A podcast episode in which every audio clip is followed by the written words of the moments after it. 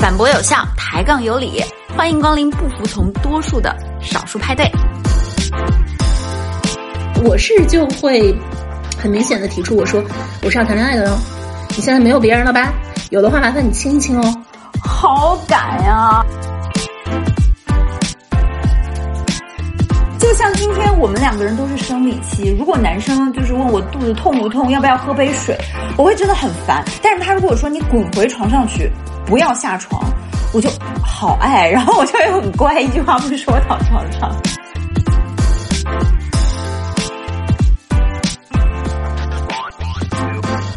Hello，大家好，我是张小晨，欢迎收听今天的少数派对。上一期少数派对，我们邀请了我们的京剧女王齐电。我们聊了为啥现在年轻人找个对象这么难。他说，也许这是时代病，并不能怪年轻人。同时呢，我们也在试图给想恋爱的年轻人传授脱单秘籍，如何在暧昧期吸引到异性，可以通过肢体接触、夸奖、撒娇示弱、建立连接等等。最后，我们还聊到在社交软件上找对象靠谱吗？起点觉得这是个挺好的渠道，能让我们完成和世界的连接。看到更有趣的人，不过前提是一定要擦亮眼睛。好了，我们开始今天的少数派对。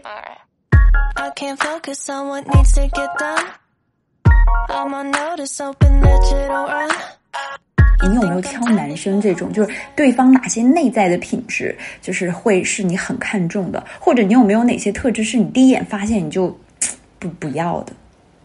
小气。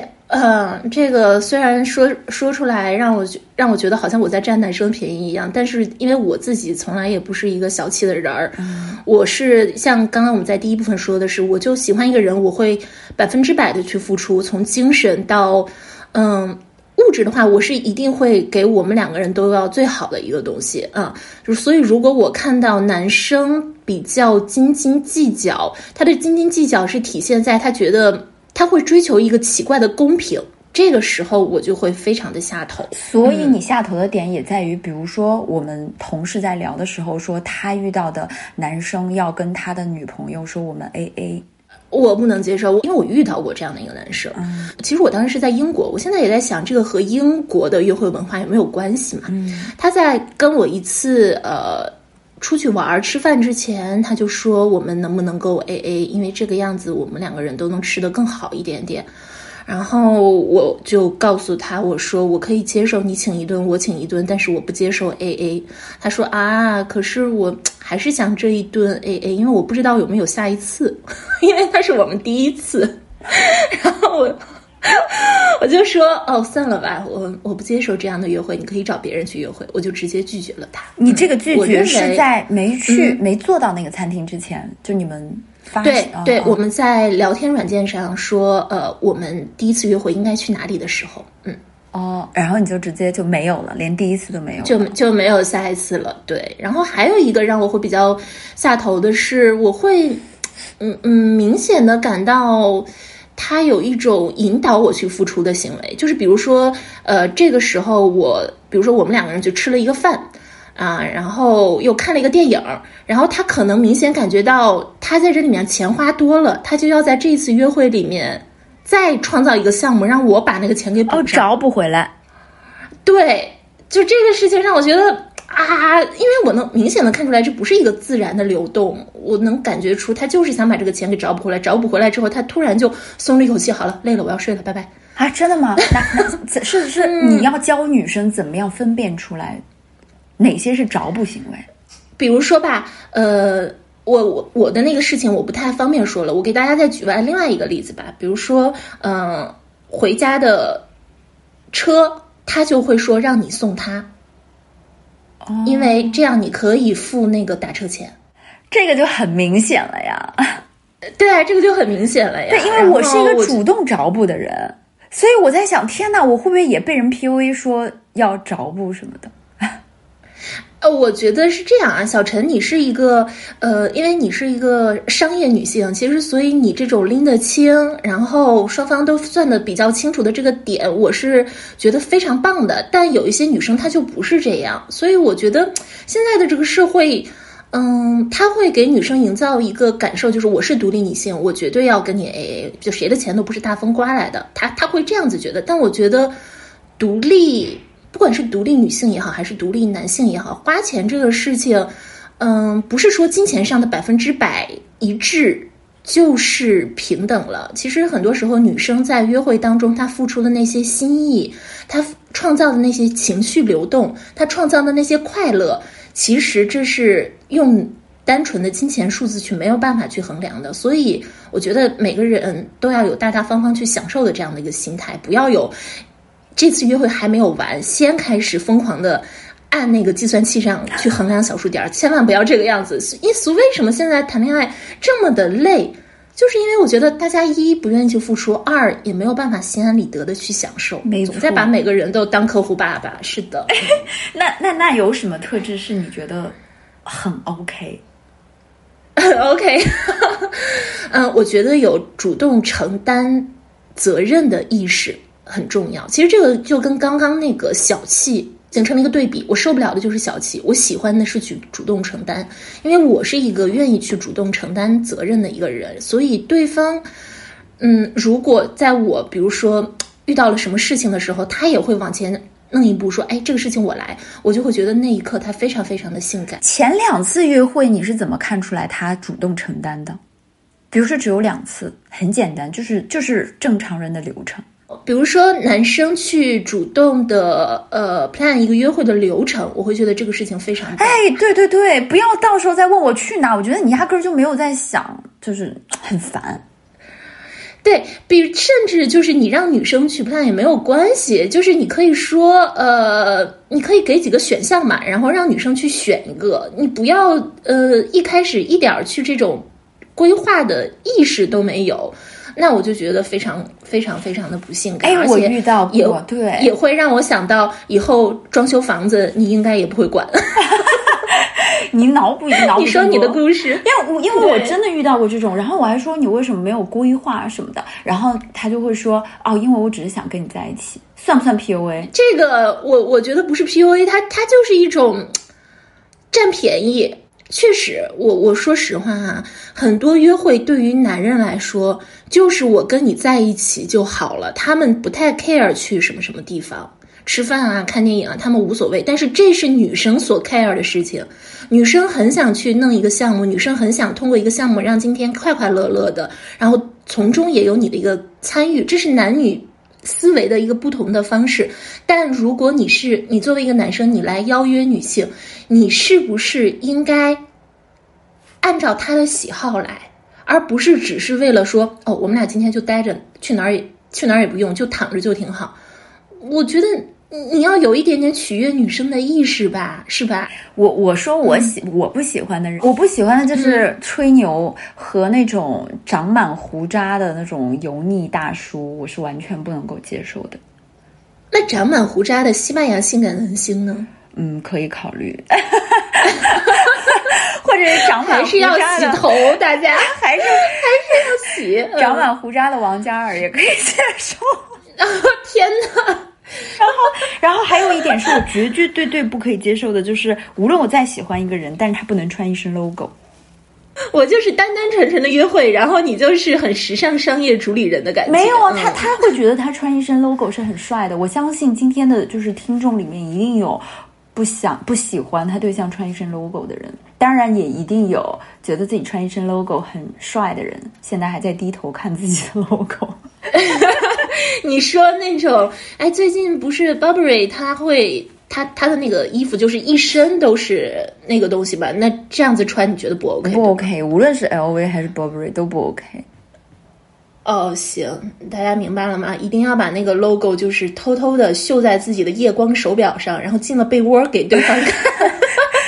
因为，我觉得就是穿一个白 T，一个男生就很好看了。而且很多品牌他们就是都是 logo 不对外的，而且一一个简简单单白 T 就超好看。可能我喜欢的特质不一样啊，就其他女生不是很在意。就我喜欢那种最好土一点，带一点土土的本质，有点保守。我会很喜欢，然后有点保守又有点小才华啊，迷死了。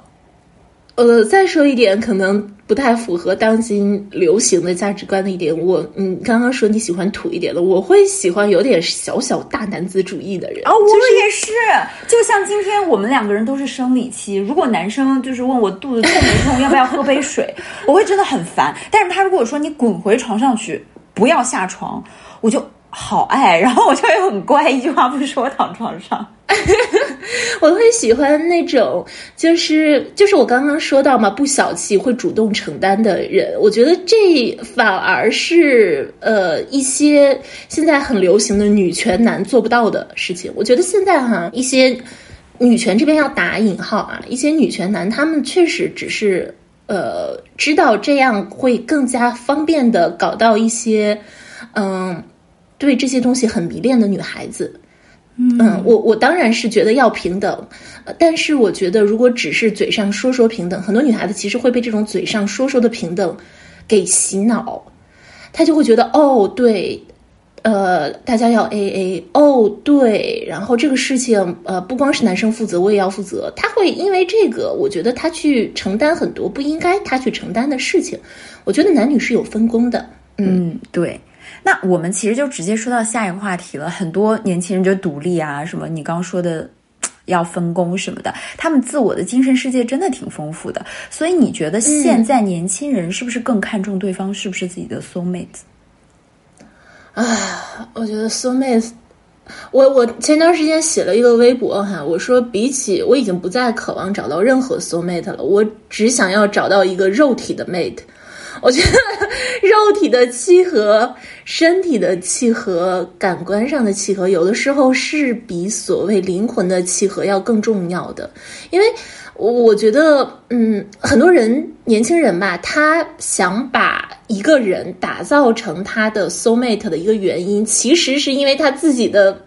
你刚刚说大家的精神世界丰富而充盈，我觉得反而是因为他的精神世界贫瘠且空虚，他才想找到一个 soul mate，因为他没有办法自己去满足他自己，他没有办法跟世界的互动当中去获得那些，呃分散的快乐，所以他想找一个人持续不断、终生的去灌溉给他精神的滋养。他说的是 mate，其实他想找一个主人，他想找个精神爸爸。所以，so mate 完全可以是自己看书或者自己出去旅游获得，就是自己给自己的，对吧？对，你说我跟小陈，我们有的时候也会通过直播获得很多心灵上的碰撞。然后我跟其他的朋友，甚至我跟我的亲人，甚至我跟我的健身教练，我都会有许多觉得非常美妙的时刻。他们都是我的 soul mate，但他们并不是我的单一的 mate。反而正是有了这样的一种感受，就是我觉得万事万物都可以和我获得精神的共鸣之后，我觉得我找 soul mate 更加容易了。我因为我不会再向一个人去索取那种全然的，然后就是可以抵挡万物的东西。我觉得那不存在，可以全然的抵挡万物的东西，只有我本身。嗯，对，因为我我其实对这个要求不是很高，就是他有才华就行了，他不用跟我灵魂契合。你像小孩哪有腰啊？年轻人哪有灵魂啊？你六十岁再来谈灵魂好不好？你那是什么灵魂啊？我觉得这个灵魂其实我们可以降低一个接地气的说法，就是我只希望对方跟我一直有话说就行了。他其实不用跟我有契合，我们俩甚至可以成为相反的意见，让我知道哦，还有人可以这么想，他有不同的意见。对啊，而且我觉得有话说，大家也要搞明白。有话说不是让你一天说二十四四四个小时，说说八十多米的微信聊天记录。有话说是，我觉得有话说当中很重要的一个点是，无话说的时候也自在。嗯，我觉得大家要做一个那种，呃，或者是找一个那种，即使对方没有回你的每一条信息，你的心里还是很安心的这样的一个人，就是你是安心的。你不是因为空虚、贫瘠和恐惧而滔滔不绝的聊天。哎，我说我在这里要说到一个猎奇的点，就是我们今天延伸故事，很多女孩子就是比较生活上比较呃优越的女孩子，跟我聊天的时候有跟我说过一个点，她们并不是很喜欢很安定的感觉，或者说你刚说的这种安定感觉，对于她们来讲，她们一年就烦了。她们有时候觉得有一点。竞争感的女人，或者这个男朋友周围突然出现了一个还不错的女生，他们那个雄心斗志马上就被燃烧起来，然后他们觉得很有意思。那你说，这确实，我我在之前哈，我其实我在二十三四岁的时候，我会鼓励我男朋友到外面去交女性朋友，不是说找女朋友啊，我会觉得你多一点。多一点女孩子追你，我会觉得我很爽，我会觉得我很有面子。你不要待在家里，就乖乖的给我看，这样我会觉得我好像不是那个草原上，呃的雄狮旁边的那个母狮子。但是我现在我明白了，就是嗯，一个年纪有一个年纪，或者是一个阶段有一个阶段的感受。那个时候的我，其实更是想用爱情来证明我自己的价值。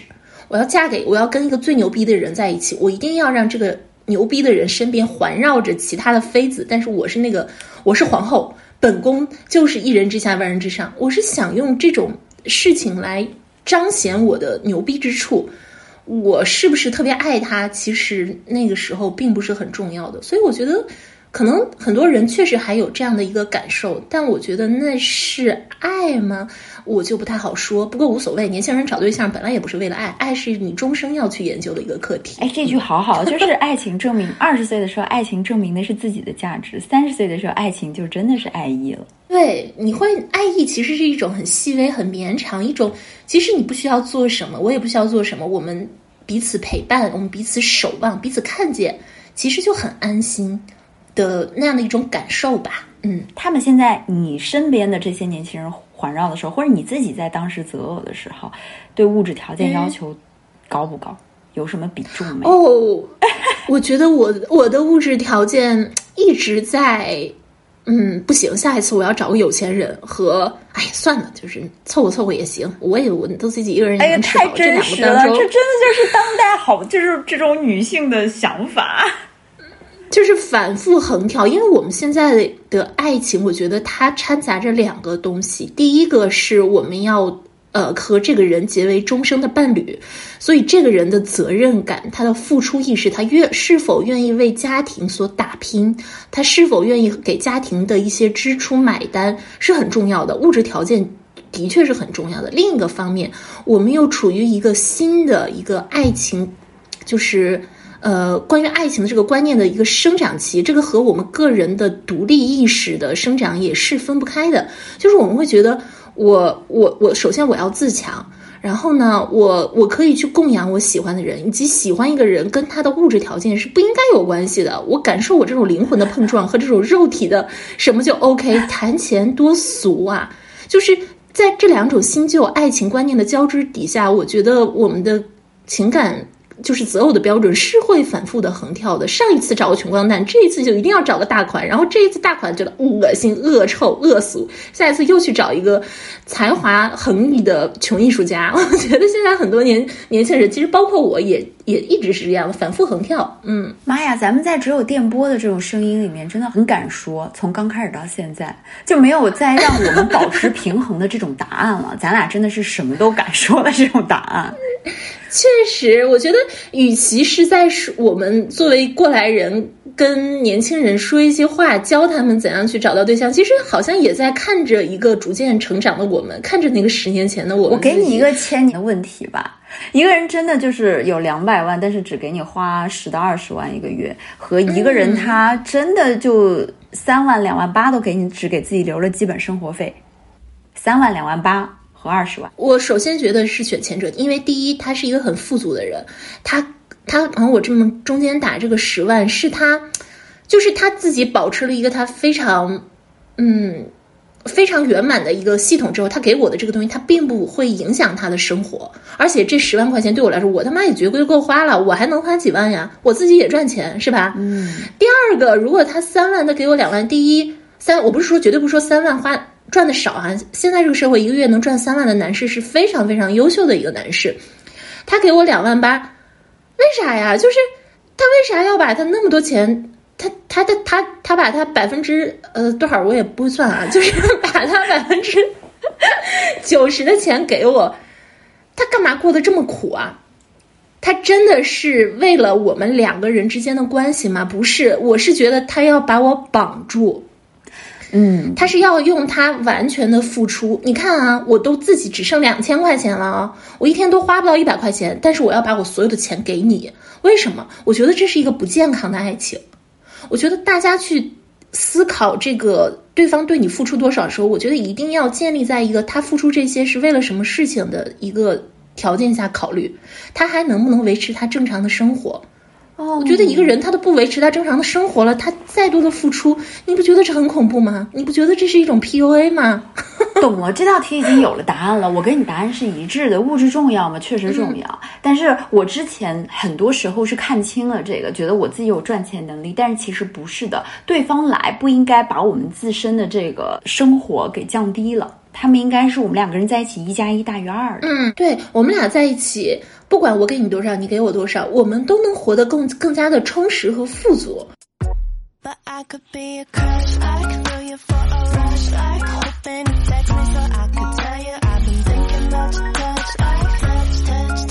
哎，还有一个很重要的，就是很多人就恋爱前吧，他们到底可不可以一次性去约会多个对象？然后，因为他们要节省时间嘛，回家还要打游戏什么的，那可不可以一次多约会对象，就像面试一样？你对这一块有什么感觉？我觉得可以，但问题是你在约会别人的时候，你要给人家一种感受是，你现在不是我的男朋友，你们不要有特别过界的一个呃身体关系。比如说，有的人，呃，当然这个在外国很流行啊，很普遍。比如说，我跟很多人上床，但是我还是从可以从中慢慢的挑选我的男朋友或者是女朋友，大家都觉得这是 OK 的。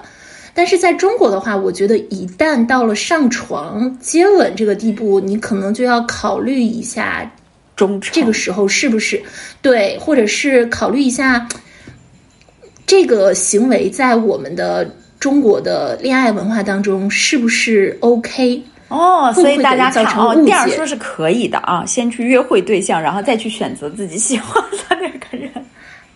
对，然后还要明白一个点，就是对方他最好不要是那种他抱着相亲的模式来的，就感受来的，就是说我我找一个人就是来找自己的，呃。终身大事，我觉得可以，大家就可以先从朋友有一点暧昧的朋友做起，然后约会个三次，三次你肯定知道这个人适不适合了，对不对？嗯，那对方知不知道自己现在是在被面试的阶段，就是而且是在海选的阶段？我我是这样，我从来不考虑说，嗯，我现在是不是在被面试或者被海选，我只考虑这个人我想不想争取。如果我觉得这个人想争取，那我就会尽力的表达出。表达出我的魅力，然后尽力的表达出我对他的渴求，然后约会个三次之后，我就会推进关系。我说我们到哪儿了？哦，你会直接问的吗？对啊，我会直接问的呀。我不会，我只能对方说跑，然后再一起跑。我我是觉得三次约会之后，大家可能都会有一些亲密的举举止了吧？那如果大家要这样子亲密举止的话，我就会问一下，我说，哎，哦，那我是没有的，因为其实我骨子里还很保守的，啊就是你要跟我耗着我就耗着呗，咱俩还不一定谁耗谁时间呢。然后我的感觉就是，嗯，我如果说了，是不是代表我很着急去推进呀？我是会这样，我说，我这两次恋爱都是我感觉对方已经暧很暧昧的，然后肢体想跟我接触了，我就说，你告诉我你现在想干嘛？然后你是不是喜欢我？啊，他说对啊，喜欢你啊。我说我可不接受炮友啊。他说我也不找炮友啊。我说那我我是想要谈一对一的恋爱，并且可能要往结婚这方面走。然后他就愣了一下，说我也是。好敢呀！我真的这几个字儿都不敢。我 可能可能本身你也不是想很 settle down 的吧？我觉得，我觉得看你个人的情况，我是就会很明显的提出，我说我是要谈恋爱的哟，然后我是要谈严肃恋爱的哟。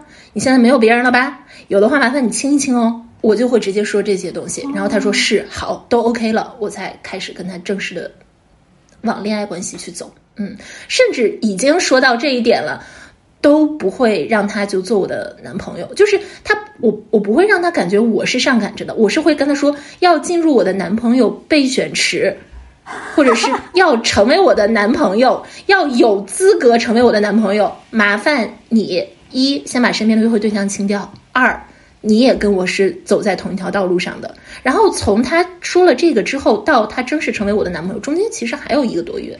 嗯，我对他进行了一个正式考察期两个多月，然后成为对，就是呃，认识的话认识一段时间，暧昧暧昧一个月，然后考察再考察一个月，就差不多了。天呐，恋爱起跑也有时间线。嗯，我是觉得拖得太久会就个人不同嘛，个人是不同的，有人就想拖得久一点，但我觉得拖得太久会让我觉得很没有意思。我真的太想立刻投入享受两个人只有对方的那种感受了。嗯，所以其实前面就是再次提醒年轻人，其实也包括我们没有恋爱的姐姐们，进入一段关系的时候是需要三思。对，三思，然后去，嗯，我觉得很多人的三思就是他们不敢开展恋爱，他们怕被伤害，他们的重点一直在说哦，万一以后有风险怎么办啊？万一这个，我觉得他们完全都考虑错了重点，考虑错对的重点是我要了解面前这个人，他到底是一个什么样的人。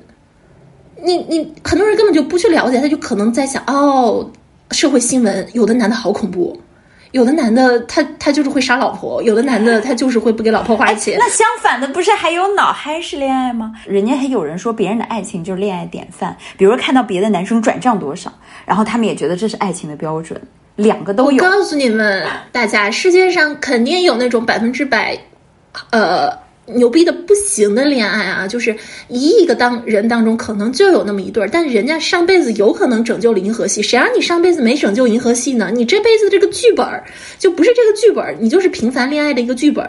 第二，别人晒出来的东西有可能是表演的，也有可能是。营销号创作的，还有可能就是他给你看的东西是好的，但是他坏的那个东西他没有给你看。我认识一些人，就是比如说他们嫁入了巨富之家也好，还是老公对他们特别好也好，他们背后是要有一些东西去去承担的。比如有的人那儿不行，所以他只能疯狂的给老婆钱。就这个事情，他不可能说了让你知道，但是你只能看到那些钱。所以那些脑嗨式恋爱就只是一个个刺激点。你依然没有了解别人的爱情是一个什么样的爱情，你依然也没有了解那个人到底是一个什么样的人。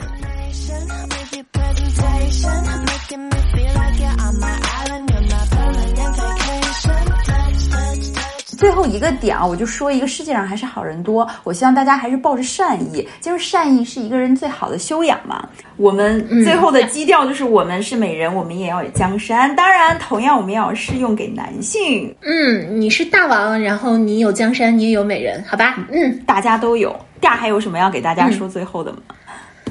啊，去听我的约会公社吧，再见了。好吧，好吧，我们今天那个少数派对今天就结束今天第一期的播客了，希望大家喜欢。然后大家有任何问题，可以在约会公社私信他，也可以在这里私信我。好的，谢谢小陈，谢谢谢谢第二，拜拜拜拜，嗯。And yeah, it's true that I'm a little bit intense, right? But you blame me when you keep me on the fence like? And I've been waiting, hoping that you'd wanna text like, text like.